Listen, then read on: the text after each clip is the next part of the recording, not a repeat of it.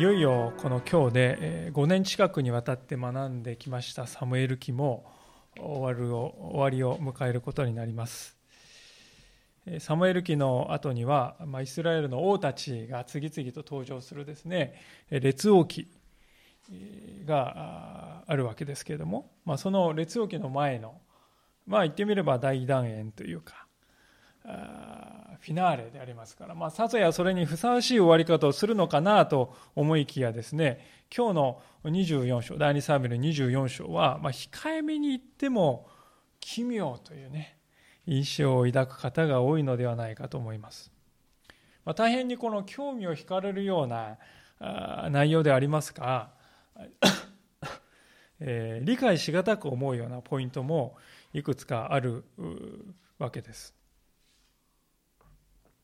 でその理解しがたいポイントを私なりにまとめてみますとですね、まあえー、大体5つのことが引っかかりの原因としてあるんではないかと思いました。まあ、第一のことは突然神が怒っているということですよね。なぜ神様は怒り、何に対して怒っておられるのかということです。そして第2はその神様はダビデをそそのかして、まあ、罪を犯させたかのようにですね書いてあることですよね。第3のことは人口調査です。今日のテーマは。人口調査の何がこんなに問題なのかということですよね。そして第4はなぜダビデは両親の咎めを感じたのかということ。最後に第5は神様が与えたこの罰はあまりにこれは過酷で厳しすぎるんではないかというですね、まあ、そういう疑問であります。まあ、大方、今申し上げたようなことがですね、この箇所を奇妙に思わせている理由かなと思うんですね。しかし、今申し上げた疑問に一つ一つですね、向き合っていくならば、一体どうしてサムエル記がね、えー、第1、第2、汗54章もあるこの長いサムエル記がですね、どうしてこのような終わり方をしているのかということが見えてくるんですね。で、ここにも神様のご計画があったんだなということが分かってくるわけであります。まあ、それなわけで、今日もご一緒に神様の言葉に分け入ってまいりたいと思います。では早速第一の疑問から見ていきたいと思うんですけれども、一節をもう一度お読みいたします。さて再び主の怒りがイスラエルに対して燃え上がった。このように書かれております。なぜこの主なる神様は怒りを発せられたのかという理由がですね、今日の箇所には何も書かれていないんですよね。それで私たちは戸惑う、当惑するんであります。ただ、ここで理解のためのヒントがですね、二つほどあるなと思うんですね。それは、再び主の怒りが燃え上がった。再びと書いてあることですよね。再びということは、まあ以前にもあったんだなということがわかります。で、少し前をめくってみますと、この21章にですね、出くわす出くわすんでありまして、21章にはですね、飢饉の話が書いてあるんですよね。国中を3年間のですね、大きな飢饉が襲ったんだと書いてありますね。で、その原因はと言いますと、ダビデの前のサウルの時代に、まあ、ギブオン人とですね、呼ばれる人たちまあ、そういう人たちに対してですね本当にこう虐殺をするというようなこう非道な行いをサウルがしていたわけでありましてそのことのゆえに、イスラエルの国中にですね飢饉が及んだんだと書いてある。で、まあ、この飢饉はですねサウルの子孫にその罪を償わせるということをきちんと成したことによってその飢饉をやんだんだということが21章に書いてあります。ですからまあ要するにこのようなですね国を揺るがすような問題が起こる場合はですね何かその国の中にそれを引き起こす問題があるということを示していますね。でですから今日の箇所で主の怒りがですね、えー、あったというのはイスラエルの国の中に何かそれを引き起こす問題があるということを指し示しておりますね。で特にここであの注目したいもう一つのことはですねその主の怒りがイスラエルに対して燃え上がったと書いてあるんですよね。ダビデに対して燃え上がったんじゃなくてイスラエルに対してつまりイスラエルのこの国の在り方が問われているんだということなんですね。ですから今日の箇所後半見ますとですね。神様のこの罰を下している。それはダビデ一人がですね罰せられているかというとそうじゃなくて国中にその罰が及んでいく下るわけですよね。だから国のそのものの在り方がこ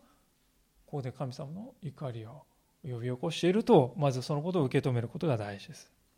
私たちはですねこの箇所を見ますとですね前提知識何も持たず読みますとねダビデが失敗したんでしょう。それなのにね国中の人々は巻き込まれてとばっちりを受けてなんてひどい話だと思いますよね私たち。しかしそういうことではないんだと。問われているのはイスラエルの国なんだということなんですよね。しかしながらこの神様の怒りが罰をですね呼ぶ。そのきっかけとなっている、まあ、引き金を引いているのはこのダビデ一人の罪が引き金を引いたというふうに書いてあるわけであります。ですからあたかも彼の罪がですね国中に災難をもたらしたかのような書き換え方をしているんでこれはなぜかということがね次に疑問に思うわけですけれどもそれはですね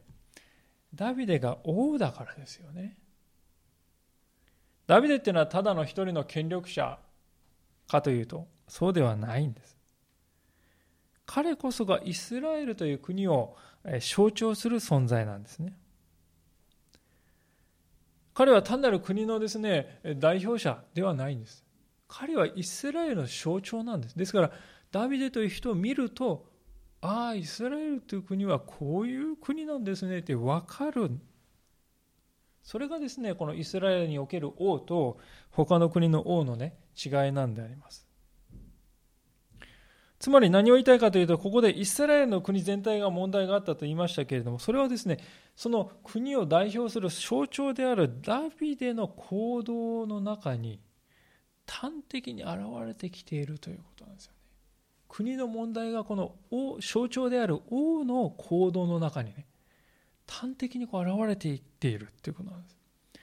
ですからダビデが裁かれると同時に民も裁かれていくんです。そしてダビデが許されると民も許されていく。そういうことがね、今日の箇所起こるわけですよね。ですから、なぜ神様はこのイスラエルという国にね、怒りを発せられたかというと、それはダビデの行動を見ていくときにそのことが、ああ、なるほどと分かっていくということであります。ですから私たちがですねここではっきりと覚えておきたいことはですね今日の方非常にこう唐突に神様はね怒ったかに見えるんですよね。でも聖書の神様は脈絡もなしに怒ることではないということです。私たち日本人のこの宗教観の中にはですねたたりというものを恐れる思いが非常に強くあるんではないかと思いますね。方角がちょっと良くないとかですね。名前の画数がちょっとこれはねよろしくない。まあ、そういうふうに心配するっていうことは皆さんねなんかこうたたり悪いこと起きるんじゃないかってそう恐れているわけであります。あるいはまたお札を貼ったりあるいは神棚に水やご飯をですね欠かさずあげるということもまあ言ってみればたたられないようにというですね思いでありますね。非常にこう強いそういうものが、まあ、厄年とか言ってお払うとかですね。いわゆる悪いことが起きる。なんかこう知らないけどたたられるということがあり得るということを、ね、考えている。ですからその原因というのは何だかわからないけれどもとにかく起こりるかもしれないから不安なんです。この不安というものを使って人を縛るんですよね。世の中のさまざまなこのものというのは。しかし聖書における神様はそのようなお方ではない。漠然としたなんだかよくわからないものでね、えー人を縛っているわけではない。確かに神様は罪に対して怒りを発せられるお方だ。これは一貫していますね、まあ、今の時代にですね神の怒りなんていうことを言いますとですねこれはもう不人気なテーマであることは間違いない。非常に不人気であります。しかし、例えば皆さん、イスラム国のようなですね、組織がしていることがね、まあ、報じられてきましたけれども、それを見るとですね、ほぼ例外なく私たちは怒りを感じますよね。で、その怒りは正当なものだと思いますよ。ですから私たち人間でさえも残虐な振る舞いをしているですね人々を見ると怒りを感じそれは正しい怒りなんだと思うわけでありますであれば神様が完全なる神様が人の罪を見てそれにですね何も感じない怒りを覚えないそんなことはないよなと分かるんではないかと思うんですよね神様の怒りには必ず理由があるわけです。なぜこの神様は怒っているのか訳がわからないそういうお方ではない。私たちはああこれが原因なんだと理解することができそれを改めて変えていくこと。そうすれば神様は憐れんでくださるお方だ。今日の箇所ではイスラエルという国の在り方が怒りの対象となっておりましてでそれは後々これからダビデの行動を見ていくときに分かってくるわけであります。そういうわけで、え神様の怒りについて今背景となることを見てきたわけでありますけれども、ま、そのすぐ後に書かれていることですね。それが今日の箇所で一番この理解しがたいことではないかと思うんですよね。一節の後半にこう書いてあります。え、もう一度最初から言いますが、さて、再び主の怒りがイスラエルに対して盛り上がり、特に次ですね、ダビデをそそのかして彼に向かわせた。さあ、イスラエルとユダの人口を数えようと。ダビデをそそのかしたっていうね、書いたんです。まあ、広辞苑とかの日本語の聖書、日本語の辞典を見ますと、そそのかすっていうのは、まあ、強く進める。特に悪いことに誘うことだと、こう書いてますね。そそのかす。ですから、ここを読むと私たちは非常に当惑を覚えますね。え、神様が悪いことを行うように誘うなんていうことがね、そ そのかすなんていうことがあっていいんだろうか？あり得るのか、まあ、正直言って混乱させられるところであります。で実はこのことはですねこの第2サムエル24章のこととですね同じ出来事をですね並行的に書いてある箇所があります。そこを読むと非常によく理解できるんでありますから、そこを開きたいと思うんですけど、第一歴代史の24章ですね、このサムエル記の、そうですね、200ページぐらい後ろ。でしょうか、第第一歴代史の21章の1節ですね、2017の聖書では739ページになります。第一歴代史の21章の一節を開いてみてください。それではこのそこにはこのように書かれております。さて、サタンがイスラエルに向かって立ち上がり、イスラエルの人口を数えるように、ダビデをそそのかしたと。いかがでしょうか？今読んだ箇所ではダビデをそそのかしたのは誰だと言っているかそれはサタンつまり悪魔であるとはっきり書かれております。つまり悪を行うように誘惑した直接誘惑したのはサタンであって神がそれをしたのではないということが分かります。そしたらこれ2つの箇所矛盾してるんじゃないですかと思うかもしれませんけれども。なぜじゃあ今日の箇所では、主の怒りは燃え上がりダビデをそそのかしてとこう書いてあるかというと、まあ、結論から言いますとですね、神様がサタンがダビデを誘惑するということを許容なさったんだということですよね。許容であります。許容というのはですね、早くそうしなさいとかね、えー、どんどんそれしなさいって進める、そういう積極的にさせたって意味じゃなくて、サタンが神様に対してこれこれのことをしますがと、願い出たことに対して神様は禁止はしなかったということですよね。許容というのは。許容範囲っていうことですよね。で実はですねこのことは聖書の中で非常によく見られることでありまして一番有名なのはあの呼ぶ記の一章だと思うんですね皆さんよく聖書を読んだことある方はご存知の箇所だと思うんですあの、呼ぶ記の一章を見ますとですね、非常に衝撃的な場面ですけども、呼ぶという忠実な信仰者がおりました。何があっても神様に私は従うんだと。実際そういうふうに生きてきました。で、その呼ぶの存在が面白くなかったサタンはですね、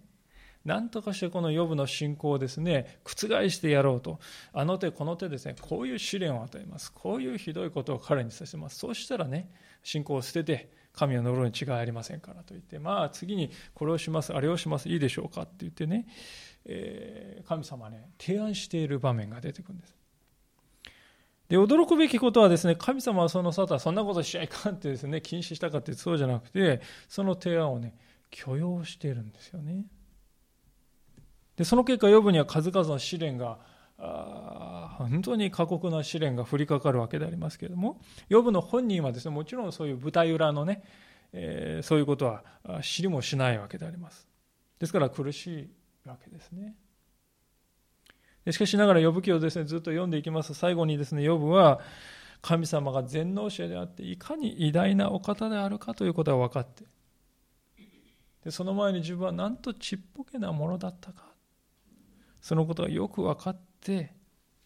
そして神様に対する信頼を取り戻していくというね、そういうストーリーであります。初めて読んだ方はしかしですね、大抵衝撃を受ける箇所でありますね。でしかし、今申し上げたようなことっていうのは聖書の中に多々登場しまして、例えばですね、有名なのは、マタイの福音書の4章を見るとですね、イエス様が活動を始めたその最初の時に、荒野でサタンの誘惑を受けたってね、書いてあるわけですよ。悪魔の誘惑を受けた。でよくよく見るとですね、その荒野にイエス様を導いていったのは誰かというと、御霊が導いていた。つまり神様が導いていったって書いてるんですよね。サタンの誘惑を受ける場所に神様が導いていったっていうふうにね書いてあります。それはサタンの誘惑というものを許容なさったということですよね。でこういうことがですね私たちの人生にも同じように起こってくるのだということですよね。私たちは誘惑なんかない方がいい試練なんかない方がいい。順風満帆な生活をしたい。信仰を歩んでいきたい。まあ、そういう信仰こそが祝福された信仰だよな、信仰生活だよな、とこう思って憧れるわけですけれども、実はそうではないんだということですよね。以前にもご紹介しましたけれども、スポルジョンというですね、有名な説教者が月のようなことを言っております。それは、神は私たち信仰者を試練がないという危険な状態に置いておくようなことは決してなさらないんだ。こう言ってますね。神は私たち信仰者を試練がないという危険な状態に置いていくようなことはなさらないんだというんですね。ああ、試練や誘惑がないという状態は実は危険な状態なんだとスポロジョンは言う。え、直感に反する。わけですよね、これは。試練誘惑はない方がいいに決まってる。えでも、ないということは危険な状態なんだって言われるわけですよね。しかし、よくよく考えてみると、その通りだなということが分かってくるんではないでしょうか。実際、皆さんの人生の中で一番真剣に、ああ、神様ってね、祈った時は、どんな時だったでしょうか。もう人生の絶頂期で幸せのね、絶頂期で、その繁栄を謳歌している、その時にですね、神様を一番求めたでしょうか？そうではないと思うんですね。むしろ人生のどん底だった。病の真っ只中だった。試練の真っ只中だった。そのような時こそ、ああ、神様なんとかしてください。もうあなたしかいません。神様を求めたんではないか。そしてその求めた結果、困難をですね、くぐり抜けられた時には、ああ、本当に神様は信じたお方だと、恵みを感じたのではないかと思うんですよね。神様はですから私たち人間のこういう性質をよくご存知なんですよね。ですから時に神様はサタンが私たちを誘惑したり試練をもたらすということを許容されることがあります。許容というのは神様はサタンを利用しているということではない。サタンはですね、えー、純粋にですね、何とかしてこの、ね、人の信仰を失わせてやろうとですね、躍起になっております。あらゆる手段を尽くしてこの人を転ばせて転落させてやろうと躍起になっているわけでありますけれどもしかしそんなサタンですら神の支配のもとに置かれているということですね。サタンは人間を好きあらば滅ぼしてやろうとですね策略を立てるわけですけれどもそういうものすら神様は逆に信仰者を成長させるために用いることができるお方だと。それが聖書の語る神の偉大さというものであります。ですから今日の一節でダビデをそそのかしたと書いてある。これはそういう意味なんですよねサタンがダビデを誘惑することを神様はあえて許容なさったわけでありますそしてそのことを通してイスラエルの国がですね陥りつつあったこの罪ということを正そうとな正そうとされたんだということなんですよね。じゃあそうまでしてダビデがこだわったしようとした罪とは一体何だったのかということでありますけれどもそれが第3のポイントですけれども人口調査でありました24章2節からのところもう一度お見せしますが王は共にいた軍の長ヨアブに言った。さあ、ダンからベールシュバに至るまでのイスラエルの全部族の間を行き巡り、民を登録し、私に民の数を知らせよ。ヨアブは王に言った。あなたの神、主がこの民を100倍にも増やしてくださいますように。我が主王の目が親しくこれをご覧になりますように。ところで、我が主王はなぜこのようなことを望まれるのですか？しかし、ヨアブと軍の高官たちへの王の言葉は激しかった。まあ、あの人口調査がですね罪になるっていうのはね私たちの住民票とかね確定申告とかいろんなこの義務を課せられて当たり前だと思っているねこの現代の感覚からするとですねこの人口調査が罪になるっていうのはまあはっきり言って理解しがたいわけです一体何が問題なのかむしろこれ正当な行政の働きじゃないですかまあそのようにさえ思うわけですしかし、この人口調査が何を目的にしていたのかという、そこに目を向けると問題性が分かってくるんですよね。というのは、この調査は、徴兵のため、そして税の取り立てのために行うものだったからです。このサムエル記の24章の時はですね、もう諸外国との戦争っていうのもあらかたけりがついて、平和な時代になっておりました。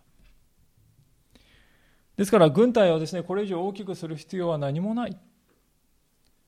そして一番費用がかかるのは軍隊ですから、まあ、そのために税金をね高くするわけですけれどもその軍を大きくしないんですから税金をですねことさら取り立てる必要もないんです。つまりこれは全く必要のない人口調査であった。ところがそれにもかかわらずダビデがそれをですね強制的にやらせているのはですね一つには自分の国もこんなに大きくなったなというね、そのことを誇りたいという高慢な思いがあったからではないかと思います。あるいは、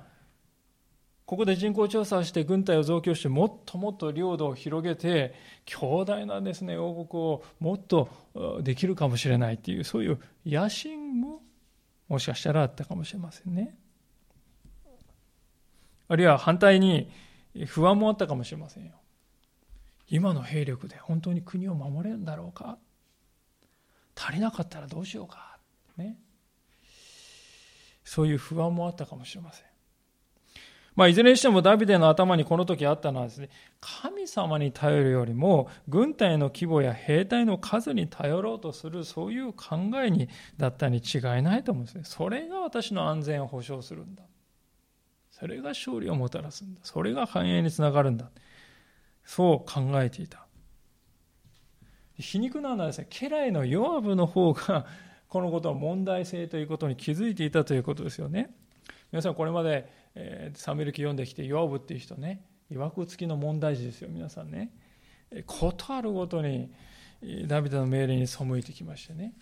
アブシャロムが反乱を起こした時もなんとか命だけは助けてやってくれって言ってるのにね真っ先にこのアブシャロムを殺したのはこのヨアブという人で悩みの種のような人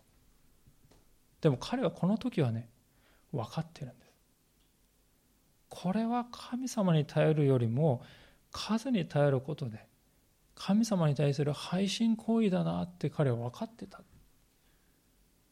こういうことをすれば必ず何か問題が起こるとヨアブは直感的に分かっていましたね。ですから反対を、ね、3節でやわやんわりとですけれども反対しておりますね。で実際聖書をですね遡ってみますと例えば出エジプト記の30章の12節なんかをですね見ますとですねこのように書いてあるんですよね。開けられる方はどうぞ開けてみていただければと思うんですが出エジプト記の30章の12節ですね。これは旧約聖書の154ページですが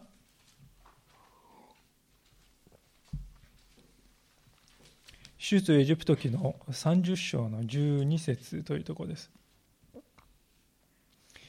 そこを読ませていただきます。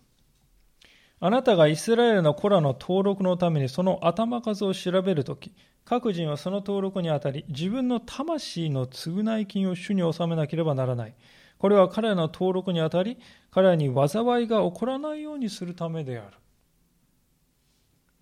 まあ、こう書いてあるんですよね。この魂の償い金っていうのはちょっと意味分かりにくいですけど、魂って要するに命ですよ。だから命の償い金というのは要するに寝台、身代金ということなんですよね。ですから、ここでこの今読んだ箇所で言っていることは要するに、神様が第一なんだよ。そして民は皆神様のものなんだよと。そのことを忘れちゃいけないよと。だから一人一人ね神様に捧げ物をして身の代金を神様に捧げなさい。それは神様のものなんだから民は。そういう意識がイスラエルにおいてあるんですね。でこれがイスラエルにおける民の位置づけなんです。民は王のものじゃないんです。民は神のものであって人間のものではないんだ。ですから当然今日の箇所でもダビデのものなんかじゃないんですよね。ところがダビデは反対を押し切ってですね人口調査やるんだ。激怒したんでしょうか。反対されて。まるでですねその民がですね自分の指先一つで何とでもなるかのようなそのように考えている。そこに問題があるわけであります。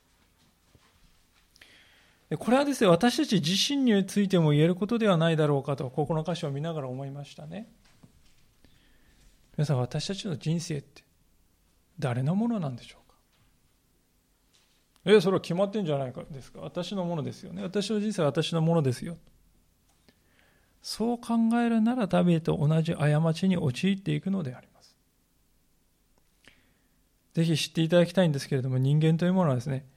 私の人生は私のものだと考えた瞬間からですねもう神を頼らなくなります。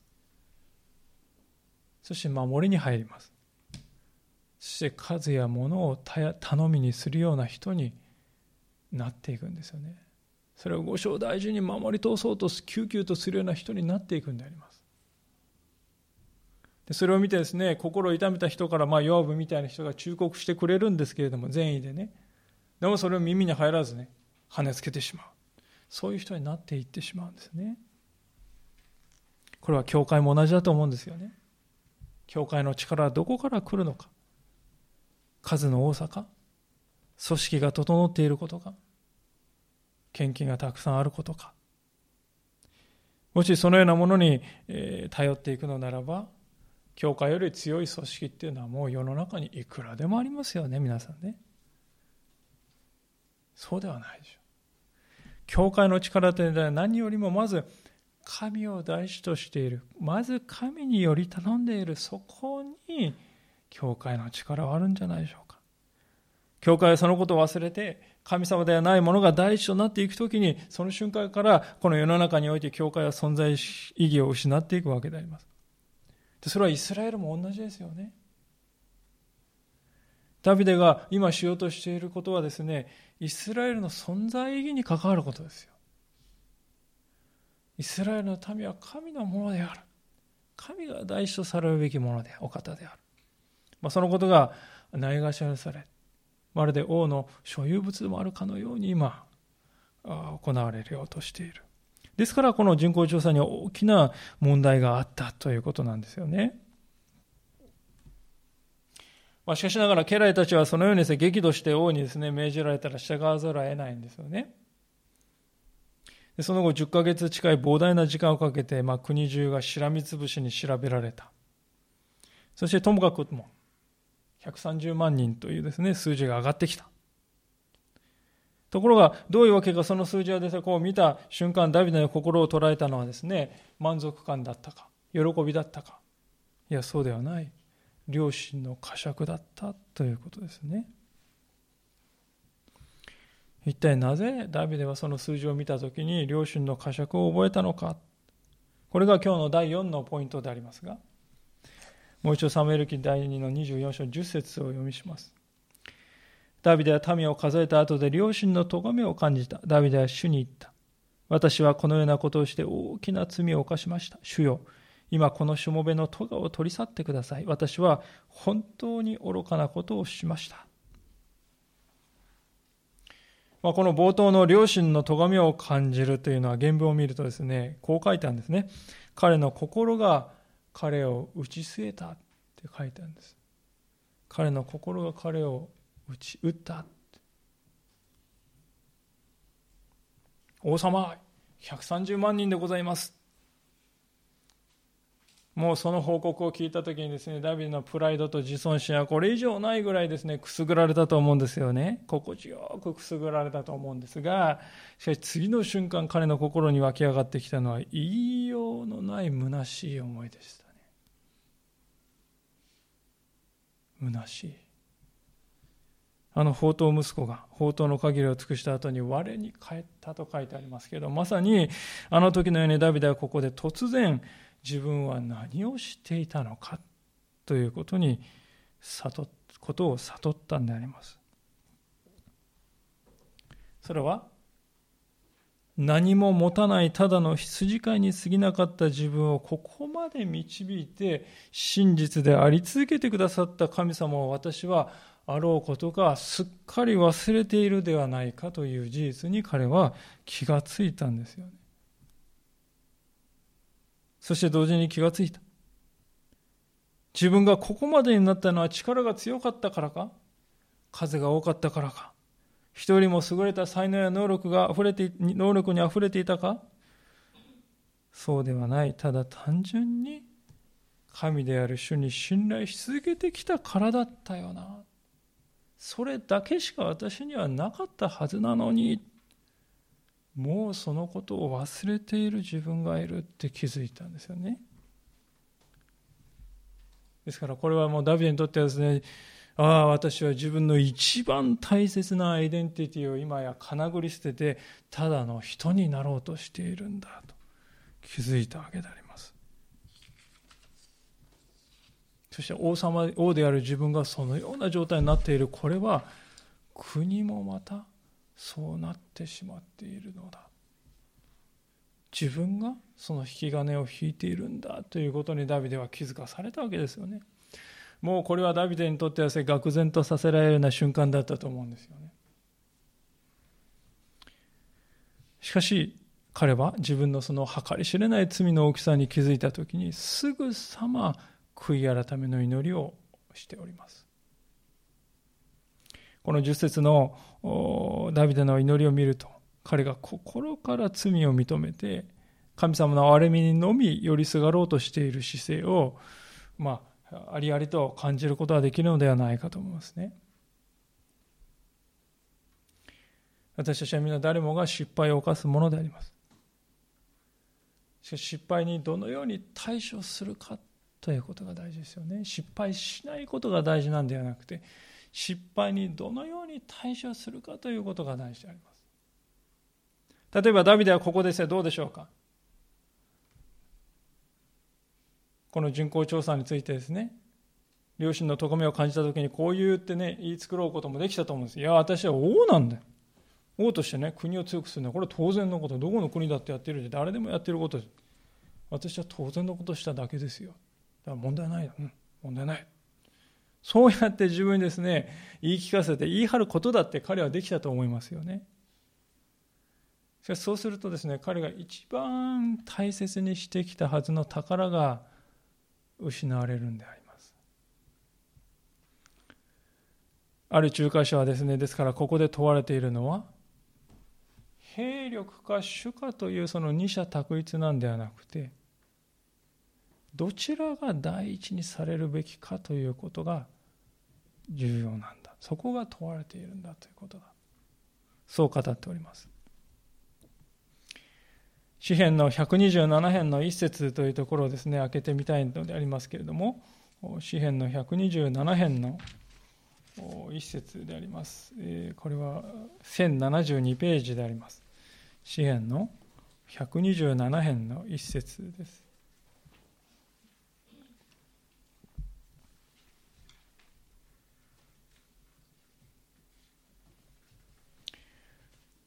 お読みいたします。詩編127編の一節、1072ページです。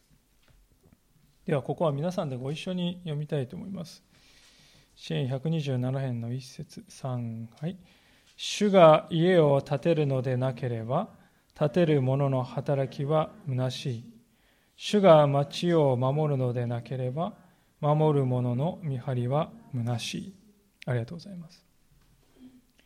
ここで書いてあるのは家もね、えー、まあ、兵隊も兵力も国を守るそして人が暮らしていくために必要なものである。それは認めていますよね。神様は軍隊なんて不要なんだと言っているんではない。そうではなくて誰があなたを救うのか軍隊があなたを救うのかそうではなく私があなたを救うのだ。だからあなたはどんな時でも私を第一として生きていきなさい。そう言っておられるんですよね。これは私たちによっても同じであります。皆さん、お金も仕事も家族もね、すべて私たちに必要なものであります。神様が恵みとして与えてくださっている良きものであります。しかし、それが私を生かしているのだと考えるんではなくて、それをお与えにあったその背後におられる神が私を生かしてくださっているのだ。ですから私たちは神様を大事とするんだ。それが求められているんだということですよね。クリスチャンというのはこのことを理解して悟った人のことを私は言うのだと思うんです。ぜひそれをですね心に刻んでいただきたいんでありますね。ダビデはですねその原則から自分は外れているということにですねはっと気づいたんですよね。兵力が数が国を守り救うかのように私は考えている。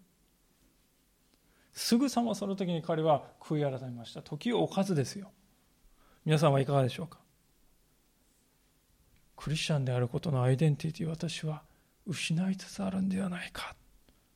そう気づいた時はね何もしないでいてはいけないと思いますよね。ああ神様から離れて私はそれ以外のものが第一になっている。ということに気づいたならばダビデがしているように今今日正直にそのことを悔い改めたいそう思わされるわけであります。ではあの今日の最後のポイントを見てお話を閉じていきたいと思うんですけれども。それはこのダビデの罪の結果ですね。イスラエルの国に起こった神罰はこれはもう厳しすぎるんではないかなというそういう疑問でありますね。もう一度第2 3面24章に戻っていただければと思います。11節から見しますが朝ダビデが起きると主の言葉はダビデの先見者である預言者ガドにあった。言ってダビデに告げよ。主はこう言われる。私はあなたに三つのことを負わせる。そのうちの一つを選べ。私はあなたに対してそれを行う。ガドはダビデのもとに行き彼に告げた。7年間の飢饉があなたの国に来るのが良いか。3ヶ月間あなたが敵の前を逃げ、敵があなたを追うのが良いか。3日間あなたの国に疫病があるのが良いか。今よく考えて。私を使わされた方に何と答えたらよいかを決めなさい。ダビデはガドに言った。それは私には非常につらいことです。主の手に陥らせてください。主の憐れみは深いからです。私が人の手には陥らないようにしてください。主はその朝から定められた時までイスラエルに疫病を下された。ダンからベールシェバに至るまで民のうち7万人が死んだ。見つかりはエルサレムを滅ぼそうと手を伸ばした。主は災いを下すことを思い直し、民を滅ぼす見つかいに言われた。もう十分だ、手を引け。主の使いエブス人アラウナの内場の傍らにいた。ダビデは民を撃っている見つかを見たとき、主に言った。ご覧ください。この私に罪があるのです。私が悪いことをしたのです。この羊の群れが一体何をしたでしょうか。どうかあなたの御手が私と私の父の家に下りますように。ダビデの罪というものは初めに申し上げましたけれどもイスラエル全体が陥っている罪のですね縮図のようなものなんですよね。まあ、民も神様いなくたって偉大な王様がいれば俺たちの国はねやっていけるんだって考えていたわけであります。王を求めるってことはそもそもそうなんですよね。王様さえいれば大丈夫なんだ。神様じゃない。まあ、あれそしてダビデはダビデですね。数が軍隊の数が大事なんだっていうふうになってですから民もあのダビデもですね本当に同じ罪に陥っているわけであります。ですからダビデがここですねその民の代表としてこの民に下る神罰を選べと問われるんですよね。もう究極の選択でありますが。純節を見ますと分かりますようにダビデは賢かったわけですね。それは判断そのものを神様にお任せいたしますと言った。なんでそう言ったかというとですね、14節で、主の憐れみは深いからです。神様は憐れみ深いお方です。そのお方にかけるのが最善でしょう。人間があれこれ考えて、その人間的なものに陥りたくはないんです。そう言いましたね。神の憐れみにかける。でそういうふうにね言えば分かった。あなたに免じて全部許してやろうって言われたかというとそうじゃなくてですね7万人もの人が命を落としたっていうね、えー、ここが私たちにとって理解苦しむところでありますが主人ここで覚えておきたいことはこのここで起こった7万人が亡くなった疫病なんですけれどもこれはですね間違いなくですね、えー、ほぼ間違いなくこれはあのセンペストというものを指していると言われております。センペストというのはですね、ネズミとかノミに感染しまして、まあ、そういうものと触れるとですね、感染するんですね。で、リンパ節がこうグヤーって腫れてきてね、毒素がこうバーッと出てきて、長くても数日で亡くなってしまうという、そういう強力な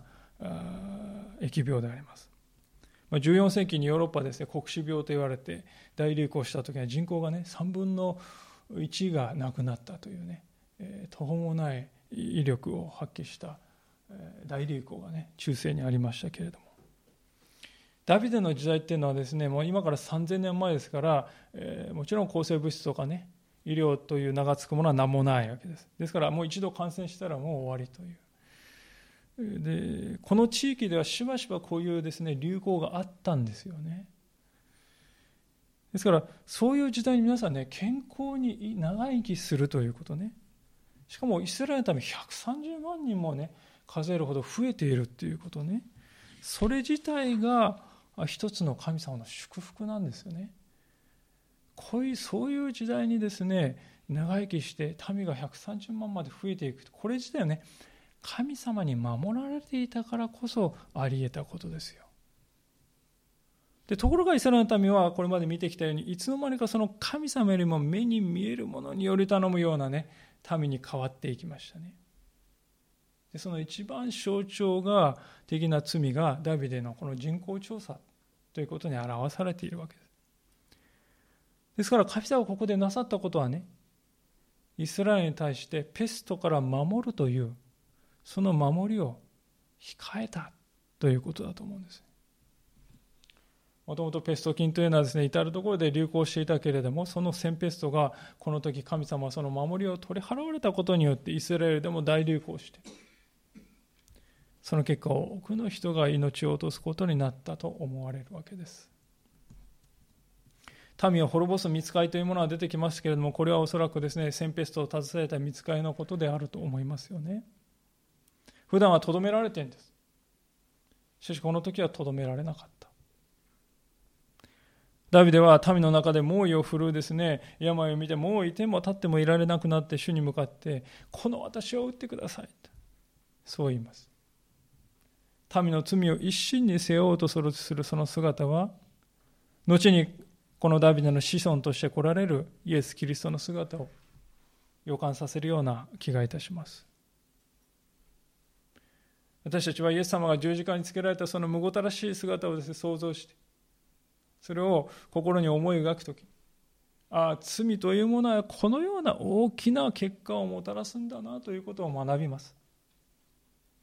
今日の箇所で7万人という膨大な数の人がペストに倒れたということを見るときにですね、ああ、罪というものを軽々しく思ってはいけない。それは人の命を左右するようなことなんだと教えられるのではないかと思うんですよね。しかし、そのような国や王でありながらも神様の憐れみは尽きなかったわけであります。ダビデはそれをどうしたら収められるか分からずにただ神様に向かって叫び声を上げる先ほど読んだ箇所叫ぶようなそれしかできなかったんですけども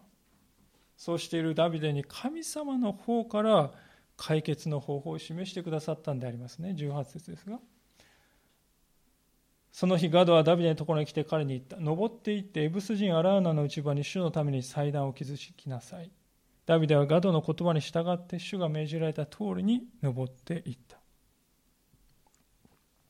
神様は祭壇を築きなさいって言うんですね。でここであの非常に興味深いのは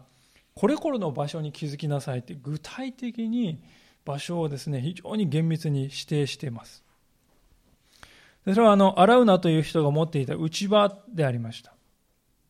内場っていうのはあの私たち現代人にちょっと理解しがたい、えー、イメージが湧かないかもしれませんが、麦をね、脱穀するときにですね、えー、風をバーって当てるとね、もみ殻がこう遠くに飛んでいって、えー、そして種は、あの実は下に重いのでね、近いところに落ちるって、そうやってこう、もみ殻と種を分けるわけでありますけどそういうですから風がビュービューいつも吹いているところですよ。そこでバーッとこうやるとねあのもみ殻だけ飛んでいく。ですからそれが内場なんですね。というか高いところなんで丘の上に作られるんですね。でそこに作れ祭壇を作れと言われてでここの場所っていうのは皆さんね非常に重要な意味があるところですね。なぜかというとこのアラウナの内場の祭壇が作られたところに後にエルサレム神殿が作られるんですよ。そして実はね、このアラーナの内場っていうのは別名があって、それはね、皆さん、モリアですよね。モリアの山。モリアの山といえば、あの、アブラハムは息子のイサクを捧げた、その場所として知られている。ダビデはそこに祭壇を築いた。そして捧げ物を捧げ終わった時に神の罰は止んだんだと書いてある。この一連の出来事っていうのは私たち非常に大事な教訓を教えてくれているように思うんですが、それはどういうことかというと、罪の罰を免れるためにはですね、神様が定めた方法に従うということが大事なんだということですよね。自己流ではダメなんだということです。なぜかというとね、罪というのは皆さん、神に従わないってことなんですよ。不従順ということが罪なんです。ですからその罪をね、あがなう、償うということは、神に従って従順になるっていうことですよね。ですから神様がこうしなさいと言われたものをまず聞くというところがそこからそこがまさに従順であります。罪をね償うというのは神に従うということなんですよね。私たちもですね子供がですね悪いことをした時にですね罰を与えるのは誰かっていうとね親ですよね。子供がですね今日悪いことしたけどこれは悪いことだって私が決めて今から私がねこういう罰を自分でやりますからそれでいいでしょとか言ったっては？何を言ってるのかって。私が罰を与えるんだって親言いますよね。それを決めるのは親なんであります、まあ、ですから神様の前に償いをする時もですね神様がこうしなさいと言われたものにまず聞くということそこからですよね。償いっていうのは。神様が私たちの罪から来る罰を定めそこからの許しの道を示すことができる唯一のお方であります。